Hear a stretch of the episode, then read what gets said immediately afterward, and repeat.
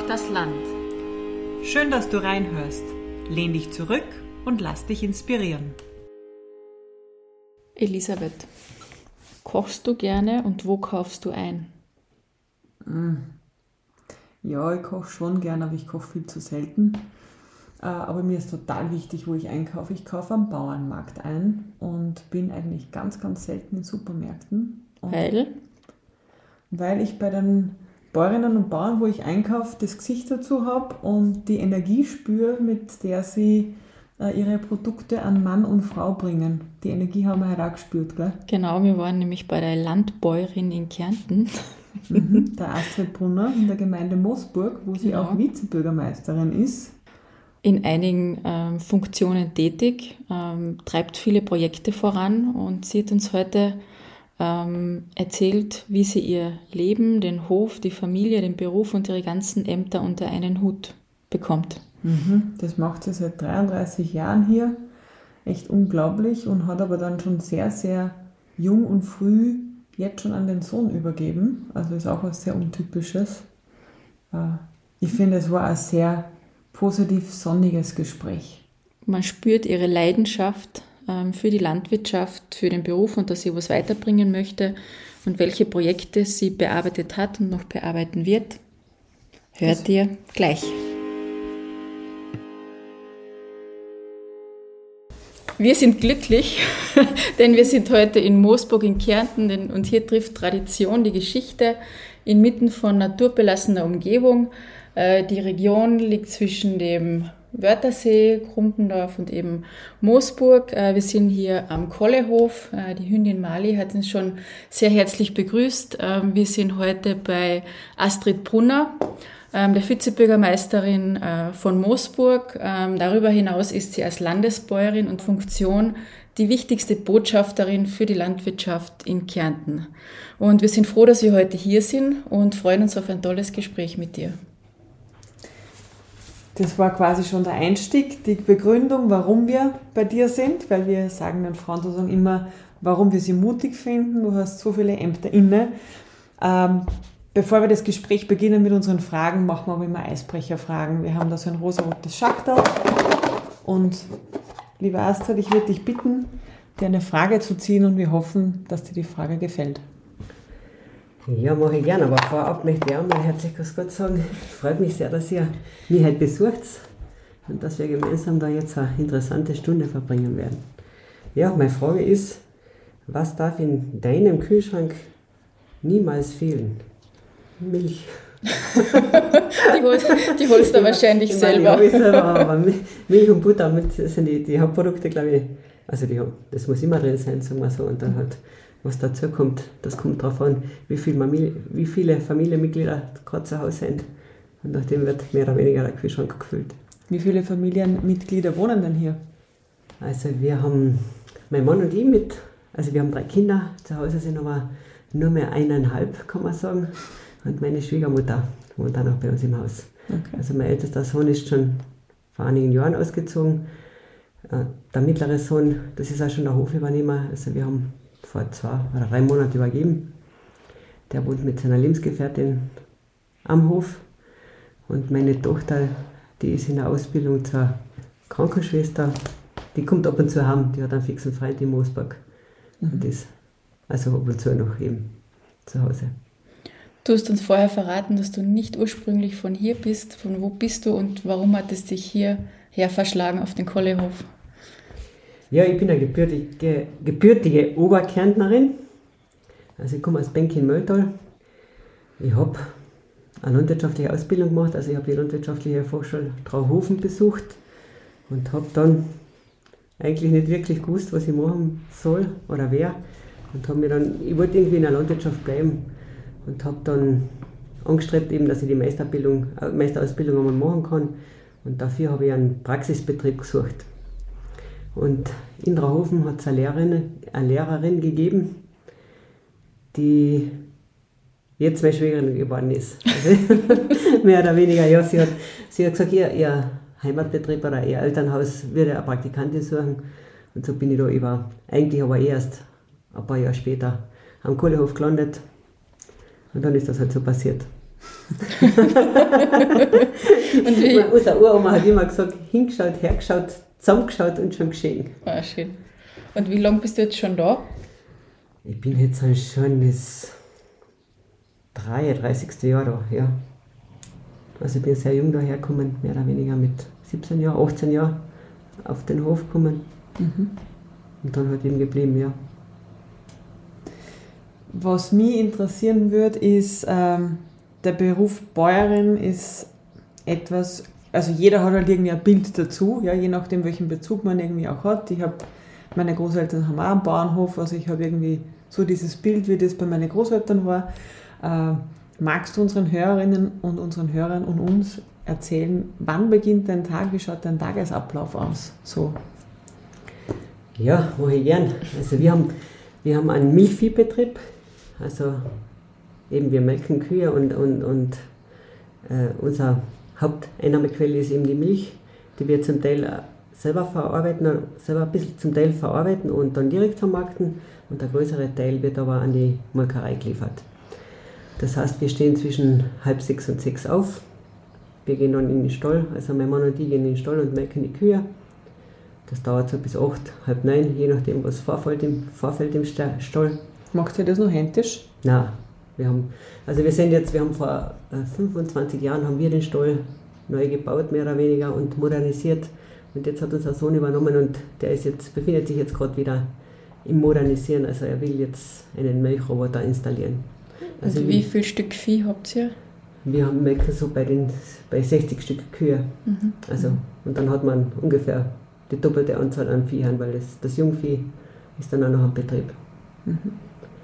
Und eben der Sohn modernisiert gerade auf einen Melkroboter und wir melken mit einem Melkstand, also wir melken acht Kühe zugleich. Mhm. Also die kommen auf zwei Seiten, wenn die hereingelassen und dann, das geht eigentlich recht flott. Aber es dauert trotzdem seine Zeit nicht, wenn man 50, 55 mhm. nicht, dann sind das meistens 5, 6 Partien nicht. Mhm.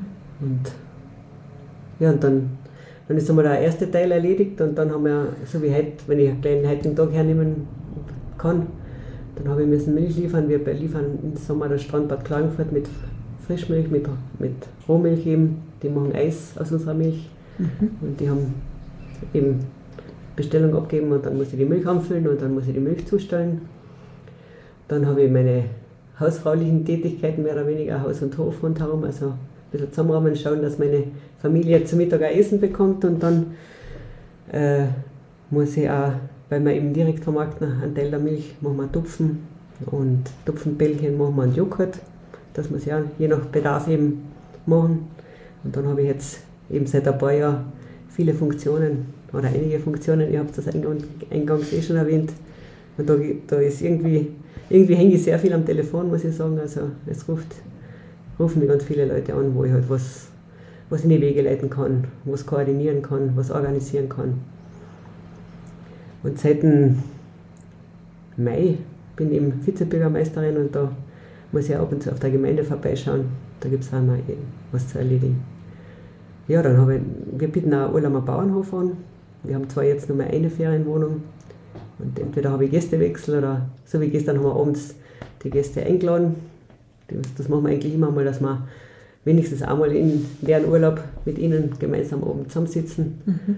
Und dann ist es auch immer sehr spannend. Wir haben gerade eine Familie da aus Berlin, ein Wirt, der ein Gasthaus hat mit 370 Sitzplätzen. Und das war ganz interessant, wie er die Corona-Thematik geschildert hat. Und ja, es ist immer spannend. Es ist überhaupt immer spannend, wenn man, wenn man Leute am Hof hat. Habt ihr da lauter Stammgäste oder wechselt das ab?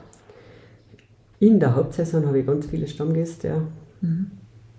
Die sind zwar, das waren jetzt keine Stammgäste, die haben also ein Loch gefüllt, aber da habe ich schon in erster Linie Stammgäste. Also, schon von, also es hat meine Schwiegermutter schon vermietet und wir haben früher drei Wohnungen gehabt und ein Doppelzimmer.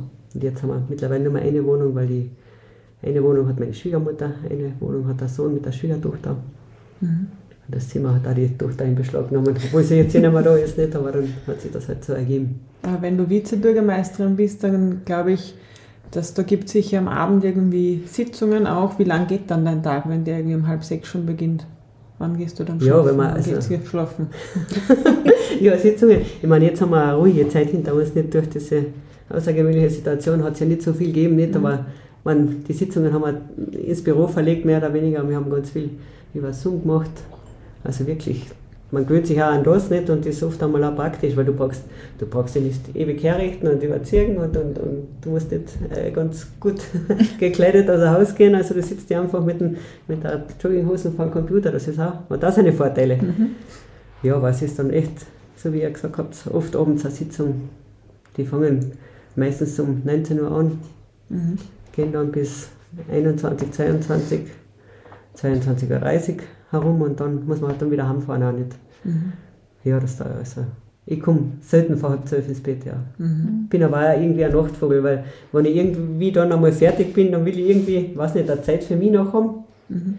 Weil wenn ich mir denke, jetzt gehe ich dann gleich schlafen, dann, dann habe ich für mich wieder gar nichts gehabt, so irgendwie nicht. Das, das ist vielleicht ein bisschen... Das Gefühl kenne ich ja.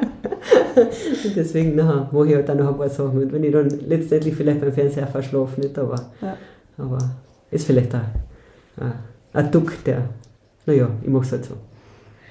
In der Vorbereitung, also ich habe die gegoogelt, ich oute mich, ähm, habe ich oft gelesen, du bist die Landesbäuerin. Wie wird man Landesbäuerin von Kärnten und was bedeutet das? Welche Aufgaben, Pflichten, Vorteile ähm, hast du? Also ich bin wenn ich, ich bin 2015 bin ich in den Gemeinderat nach Moosburg gekommen. Also da hat, da hat mich, also ich habe mich politisch immer interessiert, muss ich sagen. Also ich war, ich komme aus einem Haus, mein Vater war ewiger Funktionär. Und das hat man dann als Kind schon immer, also es war immer eigentlich Thema am, am Mittagstisch oder am Kucheltisch war Thema Politik immer irgendwie nicht. Und dann hat sich das ergeben, dass er eher Bayern von Moosburg ihr Gemeinderatsmandat zurückgelegt hat. Und dann bin ich 2015, hat mich eben der Bürgermeister gefragt, ob ich das gerne übernehmen möchte. Das habe ich dann gemacht. Dann war ich ein, ein Jahr im Gemeinderat, dann hat mir die Landwirtschaftskammer angefragt, auch, ob ich äh, mir vorstellen könnte, in die Vollversammlung der Landwirtschaftskammer zu kommen.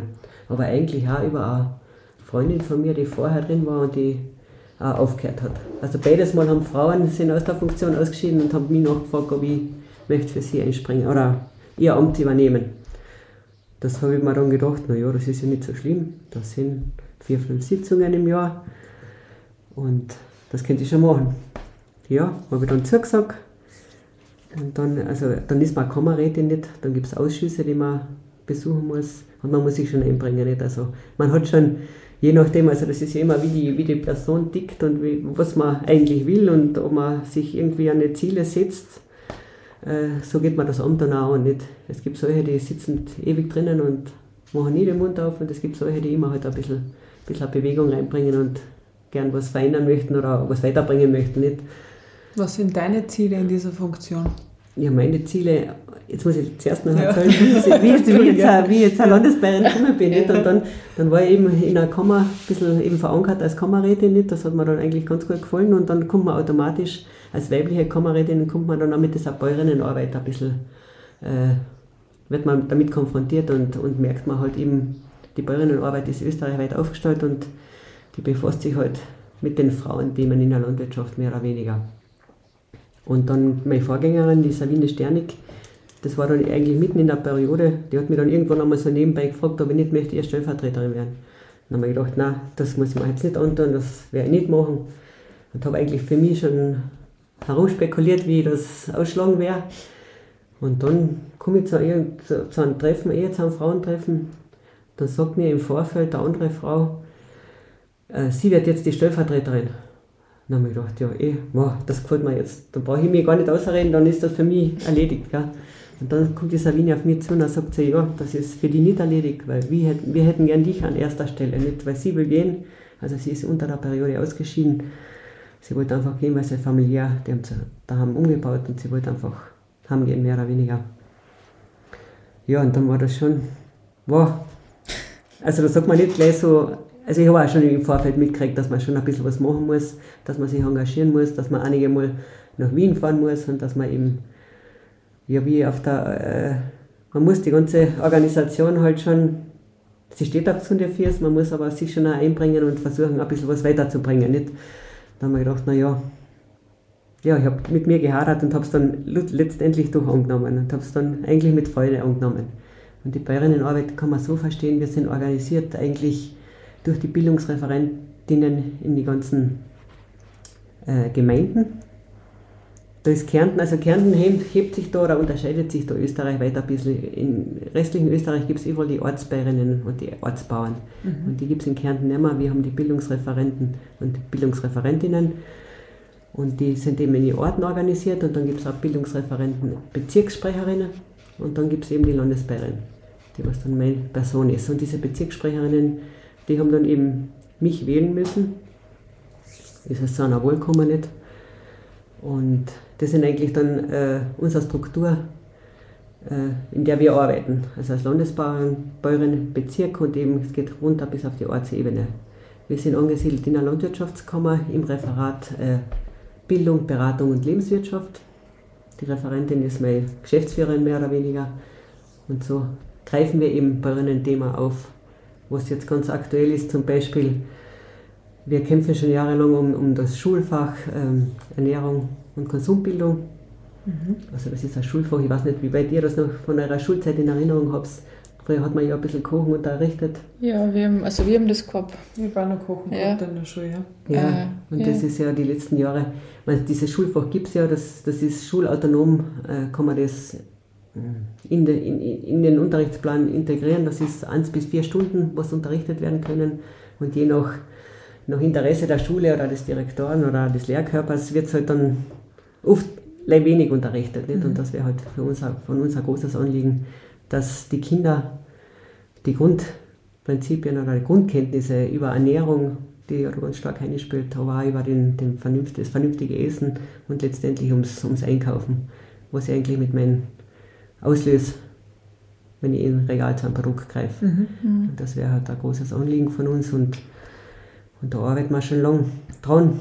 Zum Beispiel ich habe gesehen, ihr habt eine Initiative Gut zu wissen, ähm, Fleisch, wo man eben ähm, die Herkunftskennzeichnung. Ja, Herkunftskennzeichnung ist generell ein ganz ja. großes Thema in der Landwirtschaft nicht. Das ist unser, unser eines unserer obersten Anliegen nicht, weil es einfach, einfach so schwer ist, wenn wir von Konsumenten erwarten und haben wollen, dass er unsere heimischen Produkte kaufen soll und der es aber in Wirklichkeit gar nicht erkennen kann gell, im Regal. Das ist einfach schwierig nicht. Und das ist gut zu wissen, was du jetzt angesprochen hast das ist eine Initiative von der Landwirtschaftskammer Österreich und es geht in erster Linie an die Gemeinschaftsverpflegung, also Betriebe, die sich wirklich freiwillig verpflichten. Also mal die Hauptgruppe Fleisch, äh, Eier, Milch kommt jetzt auch noch dazu, dass sie das äh, kennzeichnen oder auszeichnen, wo sie das kaufen, wo sie das hernehmen. Mhm. Das ist einmal ganz eine wichtige Sache. Es ist auch jetzt vor zwei Monaten, glaube ich, gelungen, dass die Gemeinschaftsverpflegung österreichweit, also wirklich, das, äh, das sind Kriterien ausgearbeitet worden und die müssen einfach jetzt regional und heimisch einkaufen. Es ist ja eher, wenn man so überlegt, der Wahnsinn. Wir haben die letzten 30 Jahre oder länger noch das einfach so laufen lassen. Es hat jeder eingekauft, das Billigste von ich weiß nicht mhm. woher. Mhm. Und im Grunde, im Grunde leidet spezielle Landwirtschaft halt sehr darunter nicht. Wir, wir müssen in Konkurrenz mit, mit der ganzen Welt stehen. Wir haben aber einen relativ hohen Standard in Österreich, also wirklich. Und, und müssen konkurrieren mit, mit Produkten, wo das ja überhaupt nicht ist. Das ist ja, glaube ich, gerade ein großes Problem. Entweder ist man ein Riesenmassebetrieb mhm. oder man spezialisiert sich auf etwas.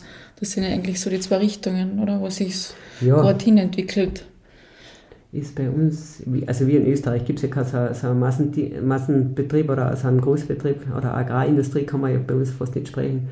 Wenn man das jetzt nochmal überbricht auf Kärnten nicht, wir haben eine Durchschnittsgröße von, ich glaube, 22 Hektar oder 20 Hektar und so herum. Nutzflächen ist ja, äh, Forst ist wieder ein bisschen anders, der ist ein bisschen höher. Und wir haben im Schnitt, ich weiß nicht, 25 Milchkühe, das bei uns die Bauern melken nicht und, und da kann man nicht von Massenproduktion sprechen, überhaupt nicht. Also wir, uns, uns ist Tierwohl ein Riesenanliegen, also wir schauen auf unsere Viecher, weil uns, die Viecher sind unser Kapital nicht. Mhm. Je, so wie es ihnen geht, so, so gut werden auch unsere Produkte sein und so gut können wir produzieren.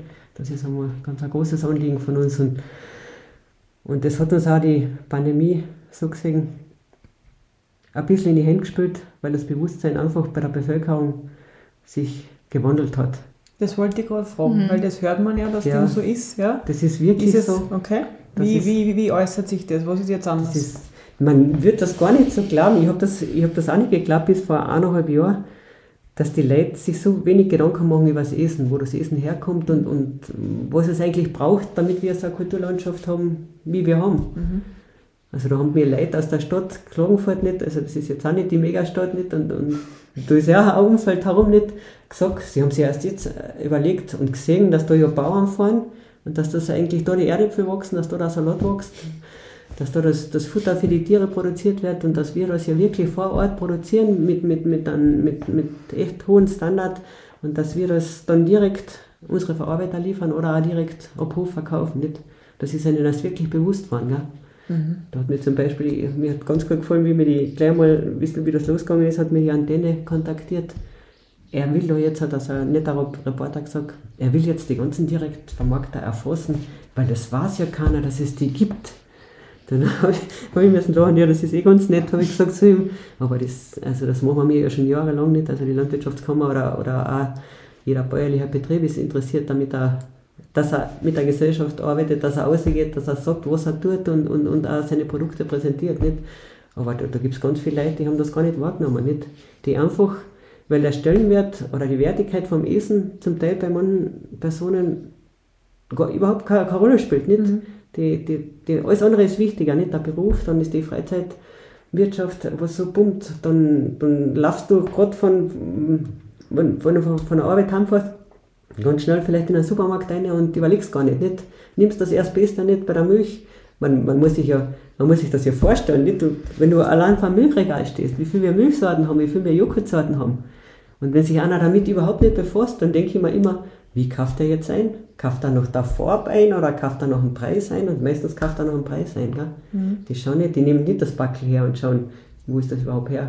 Wo ist das gemacht worden? Was mir beim, ich kaufe ganz, ganz wenig Milch. Also bei mir findet man nie Milch im Kühlschrank ja. zu dir. Dass ich nicht brauche. genau, weil ich, ja, ja. Also ich brauche es ja. ganz wenig. Und, und, ähm, aber Butter habe ich. Ja. Was mir aufgefallen ist im Kühlregal, das würde mich jetzt interessieren, weil ich habe das dann Geschäftsstellenleiter dort gefragt. Es mhm. gibt keine frische Milch mehr in meinem Biller. Es gibt nur mehr die mhm. länger Frischmilch. Mhm. Also, aber sozusagen ohne diesen Aufdruck, die ist jeweils am Monat mindestens quasi haltbar, mhm. diese länger Frischmilch. Mhm. Und denk mal, keine Ahnung, was, was muss mit der schon alles gemacht worden sein, dass sie eben so lang? Und ja. warum ist, also warum gibt es stinknormale Milch, die halt, keine Ahnung, eine Woche oder was immer Milch halt, ich weiß es, ich weiß es nicht einmal mehr, weil ich nie Milch habe. Warum gibt es das nicht mehr? Ist das also einfach, wird das nicht nachgefragt von den Kunden? Genau, das ist es. Also die normale Milch, die Rohmilch, wie wir sie verkaufen, ja. die haltet vier, fünf Tage. Ja. Also das ist überhaupt nicht behandelt, die ist nur gekühlt. Mhm. Und die, die normale haltbare Milch, die, die du da ansprichst in, im Lebensmittelhandel, die wird anscheinend zu wenig gekauft. Das ist wirklich so. Zuerst haben sie einmal äh, die Menge mit einem Liter also das so ein Single-Haushalt kann mit einem Liter Milch ja fast nichts anfangen. Ja, ja. Mhm. Dann haben sie zum Teil, glaube ich, schon einen halben Liter dass sie die Packungsgrößen geändert haben auf Halbliter, mhm. aber das sehe ich auch schon wenig. Ich glaube, dass generell Milch, der Milchkonsum sowieso zurückgeht. Mhm. Dass einfach die, die Gesellschaft oder die Menschen Milch nicht mehr so brauchen. Wenn man nicht regelmäßig kocht, wenn man auch nicht eine Familie hat, die daheim ist und, und konsumiert, dann ist ja wirklich, wo brauchst du da Milch? Ja, und es ist Unverträglichkeit herrscht mhm. halt immer mehr. Also ich bin aber auch aus ja. dem, also ist nicht mhm. Mega Unverträglichkeit, aber es hat mir einfach nicht gut da. Jetzt bin ich halt, wenn ich sowas brauche, auf Hafermilch umgestiegen. Mhm. Ja. Das, das ist auch ein Trend ja. nicht. Und wenn ich dann einen, einen, einen Milchreis mache, dann habe ich diesen Liter daheim, brauche ein bisschen was davon ja, und der Rest bleibt stehen. Ja, genau. Also das ist einfach... Aber jetzt sagst du Unverträglichkeit, haben wir gerade gestern Abend eben mit die Gäste eine Diskussion gehabt, da hat die, die, die Frau eben gesagt, sie sie hat eigentlich ein Laktoseproblem und sie hat keine Milch mehr getrunken, schon Jahre nicht mehr. Mhm. Und sie trinkt jetzt unsere Rohmilch da. Und die taugt ja so und das geht ja so gut dabei. Mhm. Ich meine, sie sind jetzt eine Woche da nicht. Und sie hat gar nicht gewusst, dass, dass sie das einfach so vertragt, dass sie die rohe Milch so vertragt. Und mhm. meine Schwiegertochter, die hat auch ein bisschen Unverträglichkeit, die sagt, da mit unserer Milch geht das. Mhm. mhm. Also jetzt weiß ich nicht, aber sie wird ja in, in, in, in, in der Molkerei auch nur homogenisiert, nicht? also mhm. erhitzt dass das dadurch so eine Unverträglichkeit auslöst. Ich weiß nicht, ob da immer rein die Milch schuld ist, das mhm. stelle ich mal in Zweifel. Gell? Mhm. Wird halt so plädiert, zum Teil, ja. Und wenn sozusagen diese ganze Thematik mit dem Essen und dass die Menschen nicht mehr wissen, wo das Essen herkommt und ihnen nicht bewusst ist, dass rund um Klagenfurt auch Bauern, ja, Bäuerinnen äh, Essen produziert. äh, was lässt sich da ändern? Also wenn du jetzt quasi in der Landwirtschaftskammer an der höchsten Stelle sitzen würdest, äh, mhm. österreichweit, ja, an welchen Schrauben sollte man drehen, äh, um, um diese Thematik irgendwie, um da, da eine Veränderung reinzukriegen? Also wir machen das, glaube ich, eh schon. Also meine, ich, ich bewege mich immer, ich muss sagen, ich bewege mich immer in den Sektor. Meines Erachtens machen wir schon sehr viel. Also wir versuchen schon jahrelang und da sind die Bäuerinnen ganz, ganz an erster Stelle und wirklich an der Front, die das ganz ausgezeichnet machen, das ist eben dieser Dialog mit der Gesellschaft.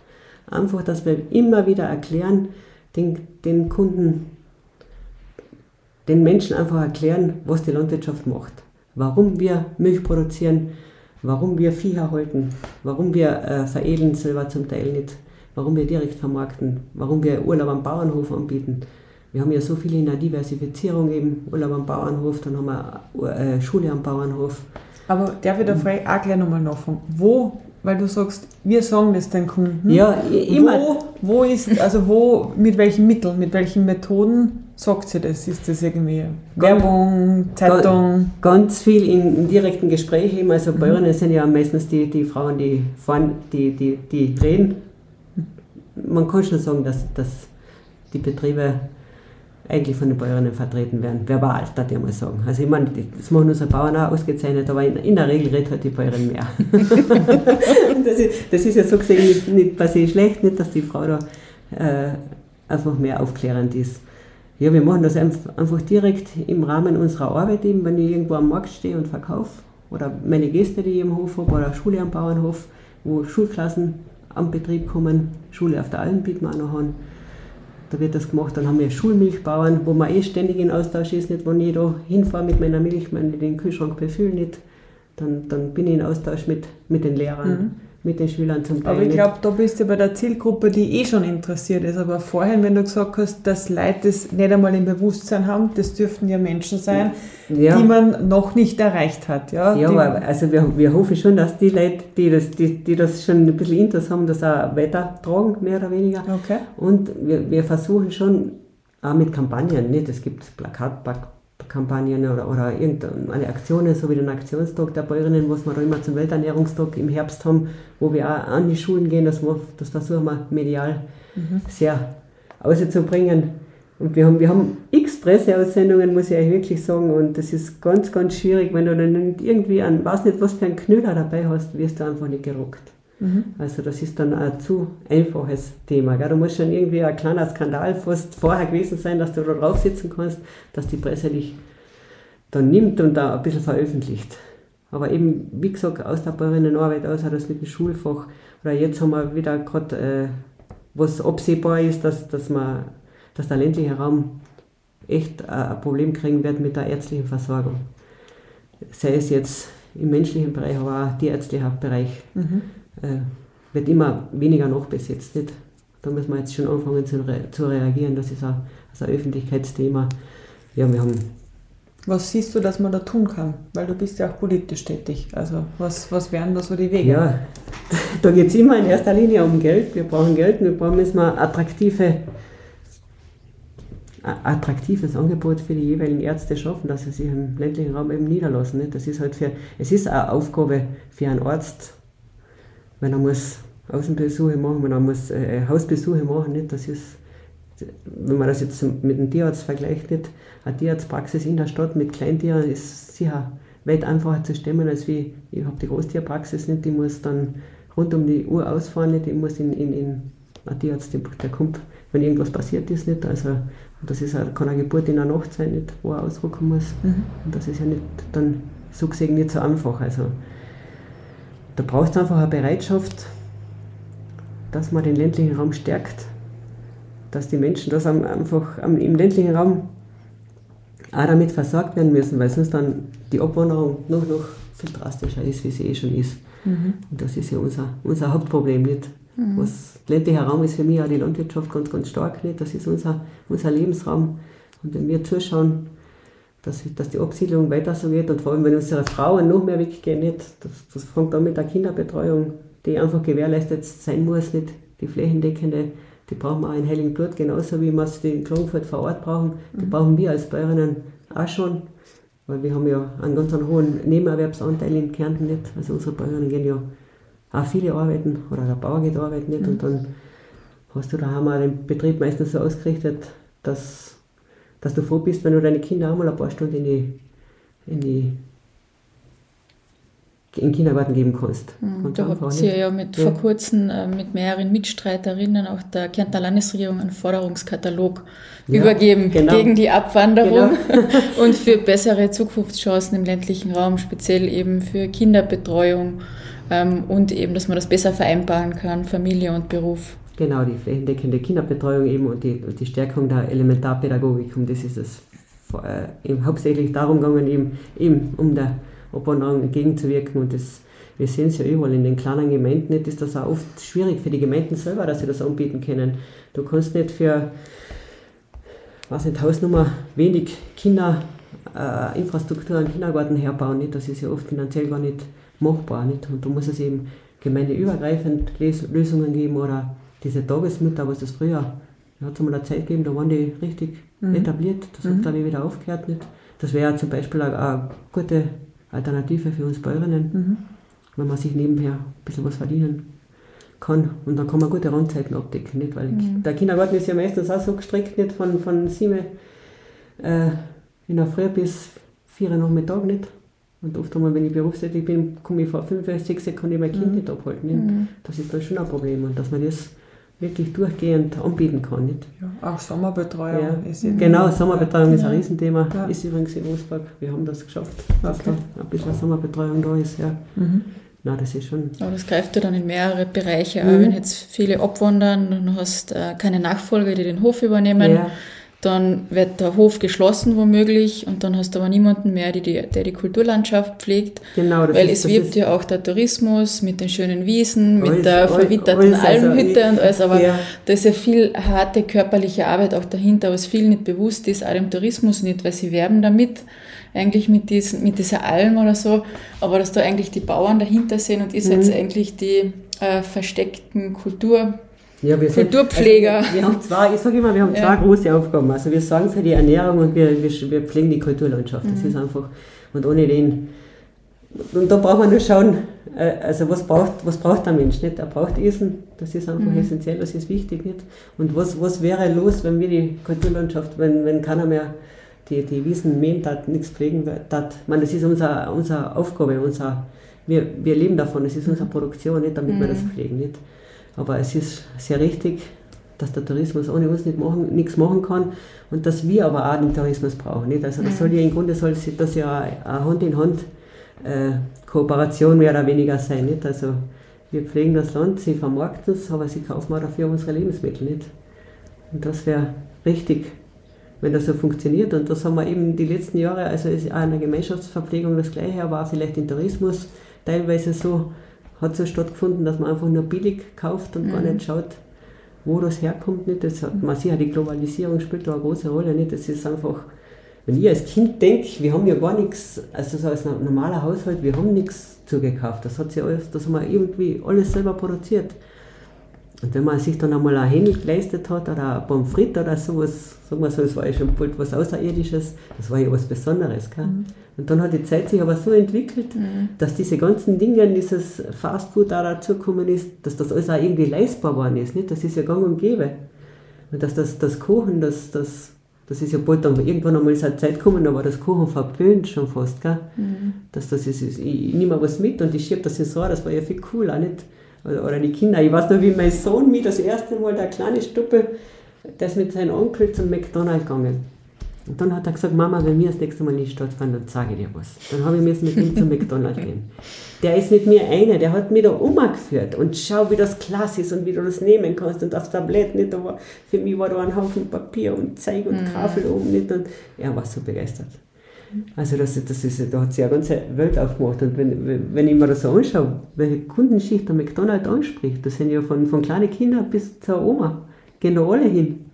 Die haben das wirklich geschafft, dass sie, dass sie sich mit, den, mit Zehnern Fastfood mehr oder weniger eine Kundschaft aufgebaut haben. Wobei man ja McDonald's eigentlich loben kann, weil sie kaufen sehr viel österreichisches Rindfleisch und auch sehr viel österreichische Milch, also die sie wirklich dort verarbeiten.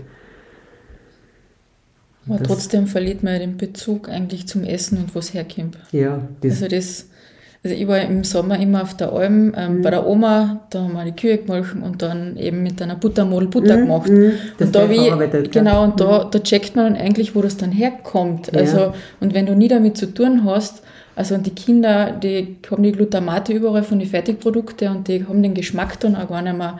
Und viele kennen Gemüsesorten gar nicht. Da bin ich eigentlich immer wieder schockiert, mhm. dass Kinder gewisse Gemüsesorten nicht kennen oder ja sich auch mit dem gar nicht beschäftigen. Eben, deswegen wäre das ja so, so, so wichtig, dass das in der Schule, der, Schulfach einfach viel besser unterrichtet wird und etabliert ist, dass diese Grundkompetenzen, die wir früher, die wir ja noch mitgekriegt haben von unseren Eltern, nicht, dass die einfach vorhanden sind, dass Kinder das ein bisschen wissen. Ich, meine, ich, ich, ich will auch nicht den Eltern die Schuld geben, dass sie das nicht mehr vermitteln können. Die Zeit hat sich einfach so geändert und man hat, die Wertigkeit ist bezüglich den Essen stark abhanden kommen. Leider Aber wer ist dann schuld? Also irgendwie ist ja immer keiner schuld, ja? Ja.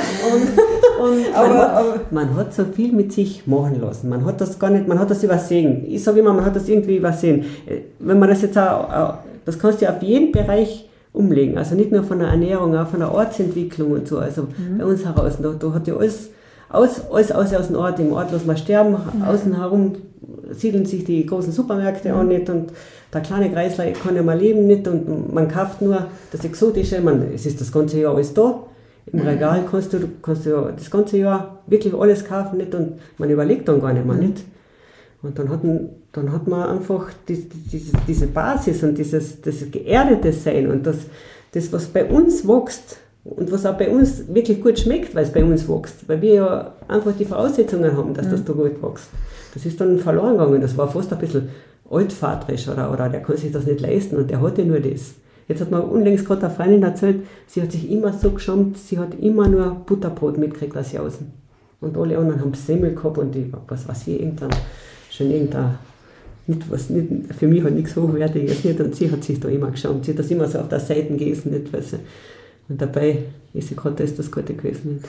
Ich, ich habe so ein Erlebnis gehabt in der Schule. Ähm, ich bin ja Modeschule gegangen in Villach und bin dann immer die ganze Woche runtergefahren.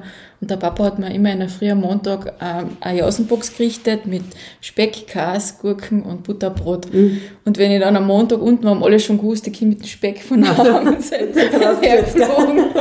das, das ja. hat sich dann irgendwann einmal wieder gedraht. Gell? Dann ja. hatte das wieder, dann hat man gemerkt, das ist ja eigentlich das Gute nicht. Und, und die muss nicht immer dieses, dieses Fastfood-Zeug, wo wirklich nichts, ich weiß nicht, was in einer Semmel drin ist, nicht von, wenn sie die Teiglinge von was nicht woher holen und aufbacken, nicht, das ist ja im Grunde wertlos. Hat man, also hat man jetzt so einen, einen Aufschwung gespürt, ähm, weil jetzt sind ja viele Selbstversorger, ähm, also Hütten, Hütten überall ja, viele, ja. oder ja. halt diese Selbstvermarkter-Ding, spürt sie da einen Aufwind? Unbedingt, also unbedingt. Also es hat, es hat sich wirklich gerade, wie, also wie ich schon früher gesagt habe, eben, dass die Leute angefangen haben, wieder nachzudenken, wer produziert die, Ernährung, äh, die Lebensmittel, wo kommen sie her und was passiert eigentlich, wenn der das dann nicht mehr machen würde, wenn, wenn, wenn Flächen nicht, mehr bewirtschaftet werden würden. Nicht? Oder haben sie dann angefangen nachzudenken und auch haben auch erkannt, dass wir ja wirklich einen guten Standard in Österreich haben. Also wir schauen, mhm. wir haben einen hohen Bioanteil, unsere konventionellen haben auch richtig strenge äh, Richtlinien, die bewerten, also da können wir ja mit also wir arbeiten wirklich gut in beiden Bereichen und das, das ist erkannt worden.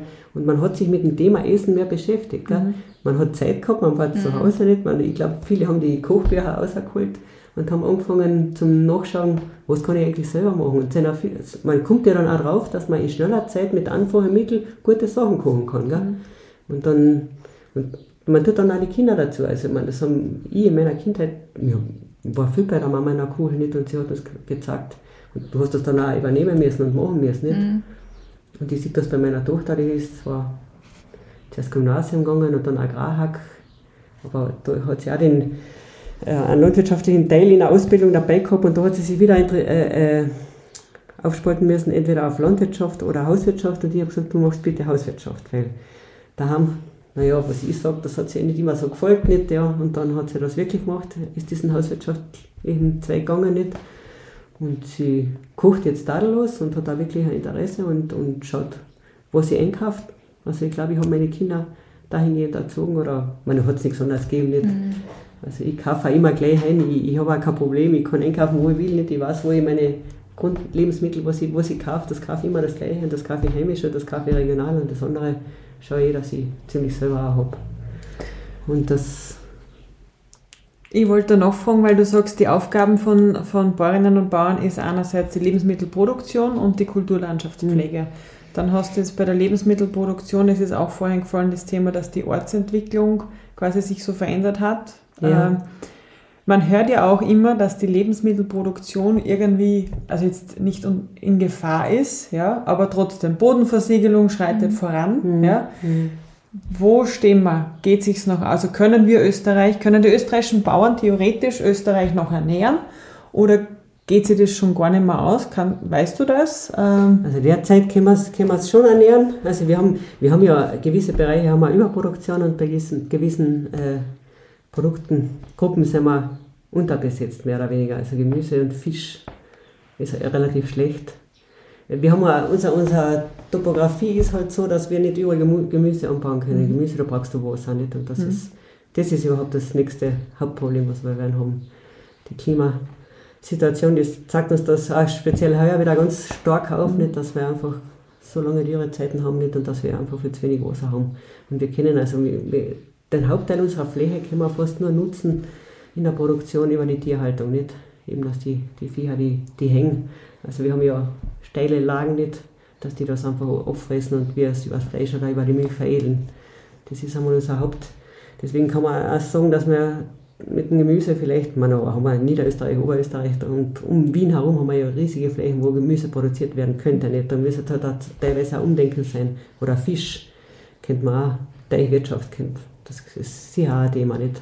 muss man mehr angehen. Also derzeit kann Österreich Österreich sicher ernähren. Aber wenn das mit der Bodenversiegelung so weitergeht, und das ist ein Problem, gell, dann wird das sicher, sagen wir, in den nächsten 20 Jahren schlagend werden oder ein Problem werden. Und jetzt wieder die Politikerin in dir. Was, äh, was muss man anders machen? Was man anders machen muss. Man muss einfach überlegen, äh, wie man eben seine Orte entwickelt, was man ansiedeln will wo man die meisten Arbeitsplätze, wir brauchen die Arbeitsplätze, wir brauchen die Arbeitsplätze für die Entwicklung der Gemeinden und eben auch, damit die, die Abwanderung nicht so stark äh, stattfindet. Wenn wir keine, Arbeits-, keine attraktiven Arbeitsplätze vor Ort in den Gemeinden anbieten, dann werden wir die Leute nicht erhalten. Das mhm. ist gerade klar. Wir haben auch, speziell unsere Frauen sind gut ausgebildet, top ausgebildet und die wollen auch irgendwann einmal wo Geld verdienen. Und da musst du Arbeitsplätze äh, anbieten. Und da liegt es halt eben am Geschick der Gemeindeverantwortlichen, dass man Betriebe ansiedelt, die vielleicht nicht so viel Fläche brauchen, wo man vielleicht auch eine Tiefe bauen kann. Nicht, braucht man nicht überall eine, eine, eine Supermärkte mit einem riesen, dreimal großen Parkplatz rundherum, wo man, wo man einfach versiegelt nicht. Oder man müssen da, müsste auch viel bestehende Gebäude besser nutzen. Oder alt aufgelassene Gebäude. Nicht? Das mhm. ist, es geht halt so einfach bei uns oft neu bauen. Und einfach ratzfatz wird das gewidmet. Gell? Mhm. Und da da habe ich ein bisschen die Weitsicht in den letzten 30 Jahren vielleicht vermisst. Gell? Mhm. Aber also wenn jeder Ort, jeder Ort will Betriebsansiedlungen, also damit stehen ja die Orte gegenseitig so in Konkurrenz. In ja. ja. Mhm. Äh, wie, wie, wie kann das zukunftsweisend gescheiter sein? Das, das ist ja auch nicht die Zukunft, dass jeder quasi darum bettelt, bei mir. Na, darum bettelt, weiß ich nicht, das ich ja gar nicht sagen. Du hast ja auch nicht also Bettel habe ich jetzt als englisches ja. Wort Kampf gemeint, nicht Betteln. Ne? Also Entschuldigung, ja. ich habe mich Nein. schlecht ausgedrückt, sorry. Auf, auf jeden Fall. Man, man, man, man wird ja auch oft von Firmen oder Unternehmen gefunden, nicht als Gemeinde, mhm. nicht oder als Standort. Und das ist, das ist ja oft auch nicht unbedingt jetzt in Speckgürtel von Klagenfurt oder so, das, das, das findet da in Randgemeinden statt, nicht? Also wenn man da ins Mölltal schaut, da gibt es Haslacher hat da investiert, dann die Springer, dann kleinere Firmen nicht. Wir müssen, was auch vielleicht ein bisschen ein Handicap ist, dass man oft auf die eingesessenen Firmen, die schon da sind, die schon lange da sind, mhm. dass man die oft ein bisschen vergisst und zu wenig schaut da als, als Gemeinde oder als Politiker in der Gemeinde, dass man unbedingt meint, man muss äh, was Neues dazuholen, holen, obwohl das gar nicht notwendig ist, wenn man auf die Alten besser schauen würde oder da vielleicht was dazu macht, nicht? dass der sich eine Möglichkeit hat, sich zu, äh, zu vergrößern, auszuweiten, nicht? dann hätte man die Arbeitsplätze dort auch. Mhm. Aber das, das, ist, das braucht ganz viel Feingefühl, das braucht ganz viel Weitsicht. Und ich bin jetzt eben, wie gesagt, seit kurzem Vizebürgermeisterin und mit meinem zweiten Vizebürgermeister und mit unserem Bürgermeister, wir haben auch einen wirklich einen guten Gemeinderat, glaube ich, wo, wo ganz viele Köpfe zusammen sind. Da muss einfach mehr ausgeredet werden, mehr zusammengesessen werden, mehr Alternativen besprochen werden und, und ich glaube, es gibt schon, schon Wege, wo man den allen ein bisschen Einhalt gebieten kann, nicht was da in den letzten Jahren so falsch gelaufen ist und so schief gelaufen ist. Nicht? Das würde mich auch interessieren. In der Gemeindepolitik hört man ja immer und sieht das auch, dass viel, viel mehr Männer sind als Frauen. Ja, das ist, genau. Ja. Jetzt kommen wir wieder auf ein Thema von mir hinter, also in der Bäuerinnenarbeit. Gell? Ja. Äh, da gibt es die Charta für partnerschaftliche Interessensvertretung. Das ist auch so ein bisschen ein Thema von uns Bayerinnen oder, oder österreichweit eben, sind wir mit der, dieser Charta unterwegs, weil wir allein wollen, dass in, in, im bäuerlichen Bereich, in unseren Gremien, in unseren Institutionen einfach ein Anteil von mindestens 30 Prozent an Frauen ist, mhm. vertreten ist. Nicht? Und wir haben, also wir haben sogar so einen, Funktionärs, so einen Art Funktionärslehrgang entwickelt dafür, mhm. äh, den man besucht, so den wir aber auch, auch aufgemacht haben jetzt für Männer nicht, weil das ist ganz interessant, wenn, wenn das dann auch dort partnerschaftlich abgehalten wird, das ist, das, da kommen so viele Synergien aus, auch ganz tolle, gell? Mhm. Mann, Mann und, also Mann und Frau sich gegenseitig da ein bisschen pushen und ergänzen und es ist ganz interessant. Wie hoch ist der Prozentsatz jetzt, den ihr erhöhen wollt auf 30? Ja, das ist verschieden, das ist nicht überall gleich, also wir haben, wir haben Gremien, wo Frauen schon vertreten sind, also okay. also schon langjährig vertreten sind, zum Beispiel, wenn man die Landjugend hernimmt, die ist immer äh, partnerschaftlich besetzt gewesen. Mhm. AG Meister ist also eine Institution von uns, die haben auch partnerschaftliche Führung immer gehabt. Und bei den anderen hapert es halt ein bisschen, aber wir haben, ich habe jetzt, ich glaube, 14 oder 15 solche Chartas mit landwirtschaftlichen Gremien unterzeichnet. Und die, haben, die müssen sich, äh, verpflichten sich jetzt in den nächsten drei Jahren verstärkt darauf zu achten, bei Nachbesetzungen also den Frauen den Vorzug zu geben. Nicht? Und das ist halt eben, es ist nicht so einfach. Wir sehen das immer wieder, wenn, wenn Männer um Funktionen gefragt werden, die sagen so, ja, mache ich schon. Mhm. Und Frauen, Woran liegt es, dass Frauen... Frauen, ja, weil einfach, wie soll ich jetzt sagen, weil das Frauenleben einfach ein komplexeres ist und weil wir in vielen Bereichen einfach viel mehr abdecken müssen. Also das, das, das sind wir wieder ganz bei der Basis. Also ich, ich muss meinen Haushalt schaffen, ich muss meine Kinder versorgen können nicht und nebenbei habe ich meistens dann noch einen einen Beruf und dann muss ich, muss ich eben diese Sitzungen besuchen können. Nicht? Und das ist, oft ist es ja auch frauenfeindlich gestaltet. Nicht? Die haben Sitzungszeiten, wo du als Frau einfach schlecht kannst. Nicht? Wann sollten die Sitzungen das, sein? Ja, das ist auch wieder eine Frauenideal. Vielleicht nicht gerade so bei den, bei den wo, ich, wo ich meine Familie äh, versorgen muss, also wo ich, wo ich Kinder ins Bett bringen muss zum Beispiel nicht. Da ist das schwierig. Das, dann müsste man vielleicht abends ein bisschen später oder, oder am frühen Nachmittag meine, es ist individuell verschieden. Aber da gibt es schon einige Hebel, wo man drehen kann, damit man Frauen, für Frauen das äh, äh, attraktiver gestaltet. Und Frauen sagen beim zweiten Mal dann schon, ja, sind wir mir draufgekommen jetzt. Mhm. Also wir machen das jetzt ja schon jahrelang, dass wir das eben so forcieren. Aber sie überlegen sie sich, sie wollen es einfach richtig gut machen. Dann. Wenn sie in Funktion sind, dann wollen sie auch wirklich, sie sind sicher keine Sessel sitzt halt nachher, die dann nie den Mund aufmachen, die wollen sich wirklich einbringen, die wollen auch was weiterbringen. Und deswegen sagt man nicht so gleich ja, weil dann ist das ja wirklich eine Arbeit, was du mhm. da angehst. Nicht? Und da sind wir aber, glaube ich, auf immer am besseren Weg. Und ich bewundere ehrlich gesagt die Frauen von heute sowieso, also jetzt äh, in unserem bäuerlichen Bereich, ich habe das früher, wenn meine Kinder klein waren, hätte ich mir das nicht vorstellen können, nicht? weil irgendwie habe ich dann den Freiraum nicht gehabt und ich wollte dann nicht haben, dass die Kinder jetzt, dass die Oma immer auf meine Kinder schauen muss. Nicht? Das habe ich gar nicht getan. Aber heute Frauen, die sind wirklich so äh, selbstbewusst und so stark, dass die, die Männer schon total daheim integrieren, gell? dass die Männer, dass sie sagen einfach so, die, die, die Tag bin ich nicht da, da hast du, da musst du schauen, dass ein Essen am Tisch kommt und da schaust du auf die Kinder. Und das funktioniert. Wir haben ganz viele Männer, die ja sehr stolz sind auf seine Frauen, die das machen im Gemeinderat, jetzt komme ich wieder hinter auf den Gemeinderat, da sind wir leider weiblich nicht so, nicht so wirklich stark vertreten. Äh, wie schaffen wir das, dass wir mehr Frauen für politische Themen oder für solche, für so ein Engagement äh, begeistern oder sie irgendwie dazu kriegen. Ich habe jetzt daraus gehört, man muss, sie müssen zweimal gefragt. Also ja. man darf noch einmal Nein nicht aufgeben, wenn genau, man sozusagen man möchte, dass sie reingeben, noch, sondern man ja. muss nochmal noch, ja. noch haken. Ja, gut, man, das kann man als Tipp weitergeben. Was kann man nun machen? Und man muss schon schauen, also es kristallisieren sich auf solche Frauen meistens irgendwo schon einmal aus. Nicht? Ich war schon meistens einmal im äh, äh, Elternverein, dass ich Sprecherin war. Dann ist sie oft im, im, im Vorgemeinderat, wenn man das klassische Beispiel hernimmt. Nicht? Oder sie ist die Obfrau bei den Sänger oder bei, bei irgendeiner Brauchtumsgruppe hat sie irgendeine Funktion. Und, und was mir auch schon passiert ist, also wenn, wenn Funktionen nachbesetzt äh, werden, dann denkst du, oder dann hat man ja Frauen im Visier nicht, wo man denkt, die kann man jetzt fragen. Und dann, dann ich, ist mir schon passiert, dass ich Frauen nicht gefragt habe, nicht gefragt habe, obwohl die es gern gemacht hätten. Gell? Warum? Weil ich mir eingebildet habe, nein, die macht das nicht, die will sie ja nicht vor in die erste Reihe, die, die, die, der liegt das nicht, wenn sie muss aufstehen und was reden und wenn sie das organisieren muss, hätte ich für mich so beschlossen. Gell? Mhm. Und hinterher habe ich dann erfahren, oder hat die sich doch irgendwie geoutet, sie möchte es trotzdem gern machen, nicht, oder mhm. sie möchte es machen.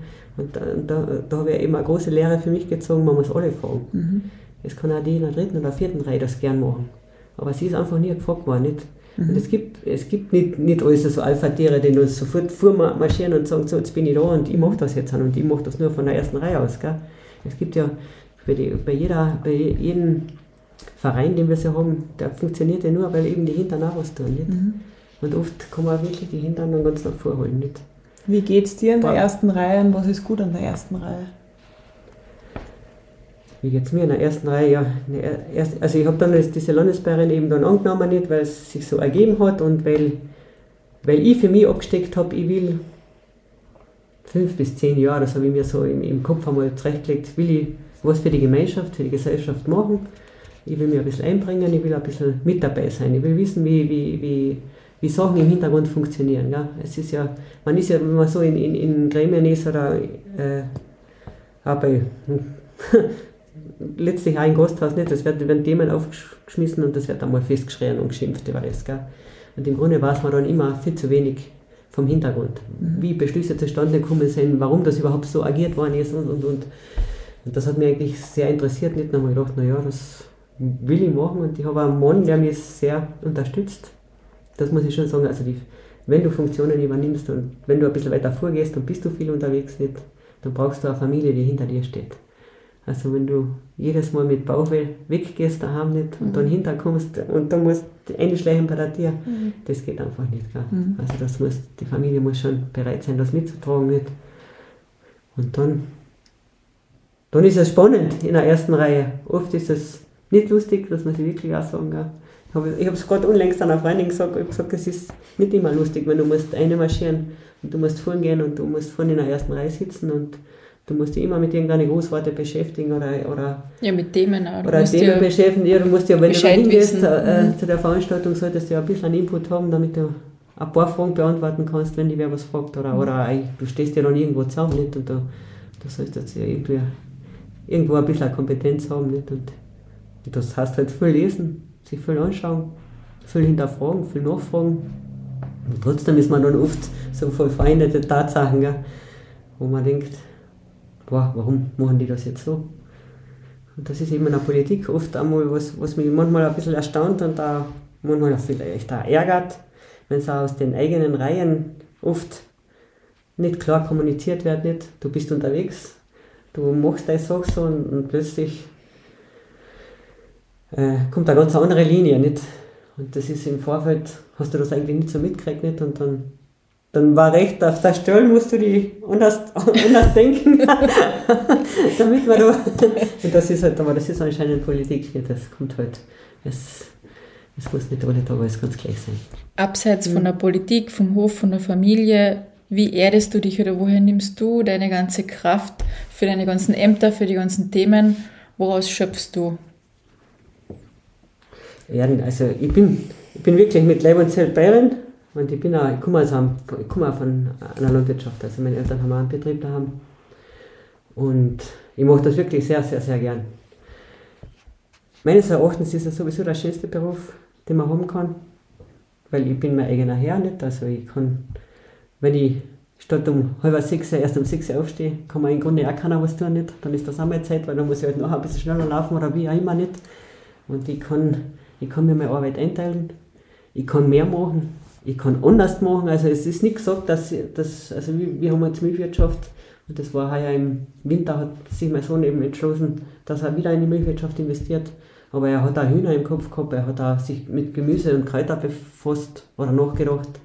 Also wir haben, also wir selber in der Landwirtschaft haben wir ja so viele Möglichkeiten, wo wir produzieren können. Also wir sind ja nicht festgelegt oder festgenagelt, nicht, also nicht, nicht vorrangig, sagen wir mal so. Man, ist schon an seine Flächen irgendwie gebunden nicht und wie du die verwerten kannst, aber, aber trotzdem haben wir so viele Möglichkeiten. Und wenn ihr schaut, ich habe ich hab wir haben ein Riesenhaus nicht, also wir leben recht schön. Ich gehe vor die Tür raus, das ist unser Besitz. Ich kann schauen, ich kann weit umschauen. Das ist einfach unsere Landschaft, die so schön ist. Und gerade das ist ja auch in der Pandemie so rausgekommen nicht. Mit diesen Einschränkungen nicht. Also ich, ich glaube, ich da durch dran, wenn ich müsste in einer Stadt, in einer, einer Wohnung wohnen, im sechsten Stock und ich habe keinen Garten und nichts und ich muss dort sein nicht. Also da haben wir schon ihre Vorteile. Und da ist auch einmal ein, ein Joker gezogen, dass ich bei ihr sein kann. Und das, das, das erdet mir ja, glaube ich, und das gibt mir auch Kraft, nicht auch die Familie, dass das alles so halbwegs reibungslos überläuft, mehr oder weniger. Inspirierst mich, muss ich sagen. Also ich bin ganz begeistert von deinen Aktivitäten. Die Elisabeth wahrscheinlich auch, mhm. gell? Wir sind ganz baff eigentlich von deinen, das ganze Spektrum, was du abdeckst. Äh, wir könnten wahrscheinlich noch stundenlang weiter reden und mhm. diskutieren, aber wir müssen zu einem Abschluss kommen und wir schließen unseren Podcast immer mit einem Wordrap. Also ich beginne mit ein paar Zeilen und ich bitte dich, diese zu vervollständigen. Das hebt meine Stimmung. Das hebt meine Stimmung, wenn ich in der Früh in Stall komme und die Kier mich so vertrauensvoll anschauen. Mhm. Wo bin ich am liebsten? Am liebsten bin ich daheim, in meiner Umgebung, in unserer Gemeinde Moosburg, am Wörthersee. Also jedes Mal, jeden Tag, wenn ich Richtung Klagenfurt fahre und wenn ich da unten äh, durch Brennhof durchfahre, dann gibt es einmal einen kurzen Blick auf den Wörthersee. Also jedes Mal denke ich mir, es ist ein Wahnsinn, in welchem Paradies ich leben darf. Dieses Buch lese ich gerade. Ich lese ein Buch, ich habe ein Buch liegen am Schreibtisch von Christian Dürnberger, ich weiß aber nicht, wie der Titel heißt. Das ist ein Philosoph, der sehr viel über Wertschätzung schreibt, auch speziell auf die Landwirtschaft zugeschnitten. Mhm. Zu diesem Lied beginne ich sofort zu tanzen. Boah, ich habe so lange nicht mehr getanzt. Fast zwei Jahre nicht mehr getanzt. Ich weiß gar nicht, ob ich das kann, aber ich meine, zu Schlager tanzt man immer sehr gut. ähm, und unsere, Abschluss, äh, unsere Abschlussfrage, mein Lebensmotto lautet? Mein Lebensmotto lautet immer positiv. Und dass eigentlich nicht weitergeht, das gibt es nicht. Es gibt immer irgendeinen Weg. Wenn man es will, wenn man positiv ist und wenn man ein bisschen, bisschen einen Anbock hat und ein bisschen Kraft. Schön. Schön. Danke, Astrid. Wir haben ein äh, Buch mit und würden uns freuen, wenn du uns da auch noch ein paar Worte hinterlässt. Danke.